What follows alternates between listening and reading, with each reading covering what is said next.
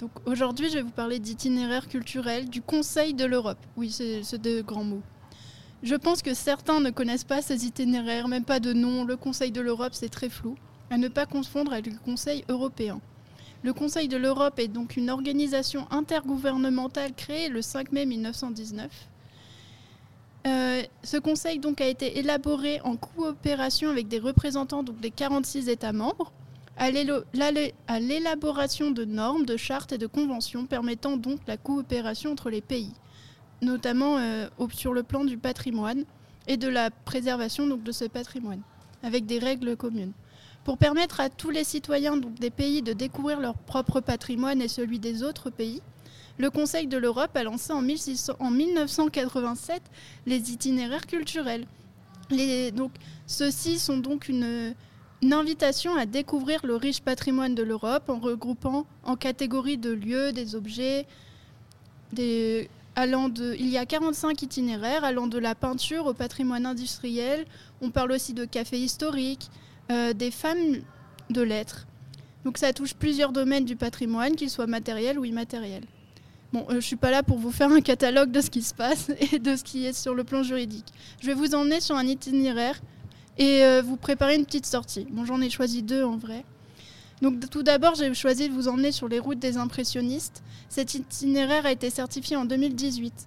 Tout d'abord, l'impressionnisme est un mouvement de peinture qui s'est diffusé au 19e siècle.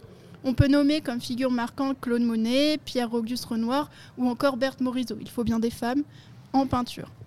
L'itinéraire euh, rassemble de nombreux sites marquants de la peinture impressionniste du 19e et 20e siècle. On peut y trouver les ateliers, les musées où sont exposées les œuvres.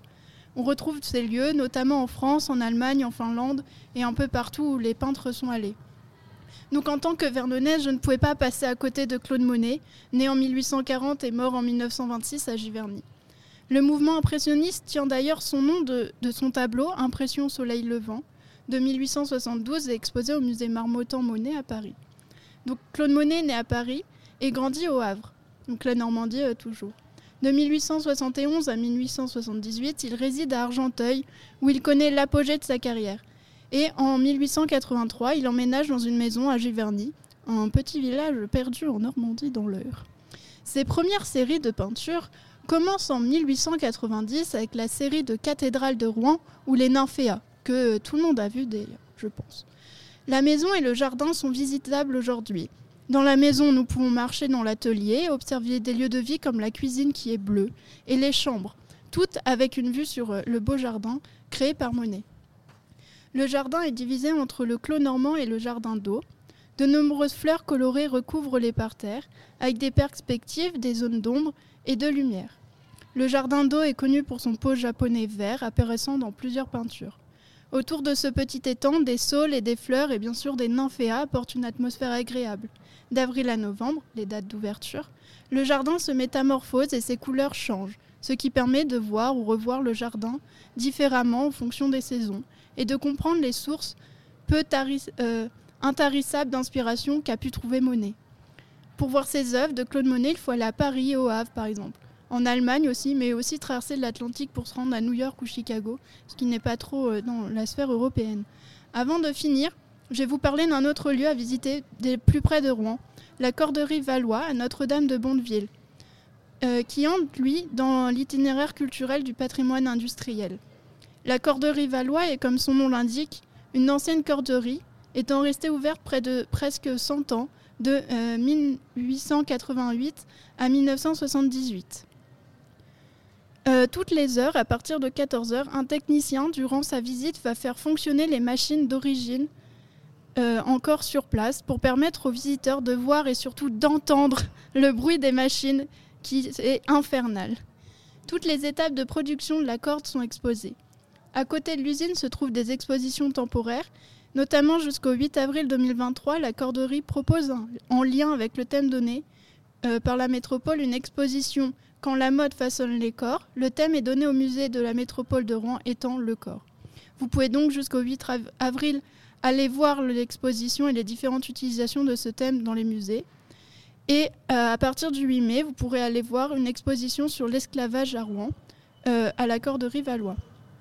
Donc les beaux jours arrivent, vous pouvez commencer à aller sur ces sites d'itinéraires culturels européens et partir à la découverte de lieux inconnus ou de les redécouvrir. Et si le temps devient moins beau, bah, faire un tour dans les musées. Je pense que vous pourriez trouver votre bonheur entre les routes napoléoniennes, les villes fortifiées, les jardins célèbres, etc. Euh, J'espère que je vous aurai donné envie d'explorer et découvrir ce patrimoine inattendu qui peut se trouver à votre porte ou beaucoup plus loin euh, en train, par exemple, Quand ça marche. quand ça trains. marche. Non, mais c'est super. Moi, je vais faire la petite pub euh, de l'application Métropole Normandie où ils donnent plein euh, d'astuces, plein de lieux à visiter. Et puis, euh, enfin, le dimanche, quand on sait pas quoi faire, là, en plus, la plupart du temps, pour les étudiants ou les moins de 28 ans, c'est gratuit. Enfin, foncez, apprenez des choses et c'est comme ça que c'est le mieux dans la vie. Et les beaux-arts, c'est gratuit tous les dimanches, euh, tous les premiers dimanches du mois. C'est même pas gratuit mal. tout. Tous les... Ah oui, c'est même dimanches, gratuit ouais. euh, tout le temps depuis Mm. un moment en plus. Ah oui donc, Ouais, euh, Tu peux y aller quand tu veux pour aller euh, augmenter les stats, pour aller admirer les, les, les magnifiques tableaux. les magnifiques tableaux. Euh, Musée des Beaux-Arts qui euh, a partagé euh, son architecte avec euh, le Théâtre des Arts. Alors, l'ancienne génération du Théâtre des Arts, pas le nouveau, Mm. mais euh, c'est le même. euh, Mm. Voilà. Il y a un article sur les anecdotes du Musée des Beaux-Arts sur le, le site de TST. euh. Si vraiment ça vous intéresse, euh, Mm. il y a des choses intéressantes à lire dessus. Voilà. Voilà. C'est Mais intéressant. euh, la maison de Giverny, j'y suis allée, je crois, il y a 5 ans, quelque chose comme ça, et c'est vraiment magnifique. En 10 ans, j'ai dû y aller 8 fois parce que l'école, pas loin, elle s'est dit Mais toi, t'es à côté, c'est pas du jeu. C'est pas mal, on dessine des coquelicots, c'est joli. On va y aller en CM1, en CM2, Voilà. en CM1. Avec les correspondants, etc. Oui, oui, je pense que dès que tu as un truc un peu, un, Mais bon, voilà, un c'est peu fort à côté. euh, Non, mais c'est ça, nous, la- la- enfin, moi j'ai fait mes études à Rouen, euh, la cathédrale de Rouen. Je pense que je connais toute l'architecture, tout l'historique, tout par cœur. hein, Alors, on a fait un article aussi sur la cathédrale de Rouen, Allez qui a été euh, pendant 4 ans le bâtiment le plus haut du monde, rappelons-le, entre 1876 et 1880. Mm. Voilà. Il y a tellement de belles choses à Rouen. Enfin. Oh, Ouais. Non, mais ma patrie ce moment est sponsorisé par l'Office de tourisme de Rouen. Ouais, va demander une sponsor. hein, Je pense qu'il y a moyen de faire quelque chose quand même, d'avoir, euh, d'avoir quelques, quelques piécettes. Mm. Euh, un petit jingle et on passe à Eulalie? C'est parfait.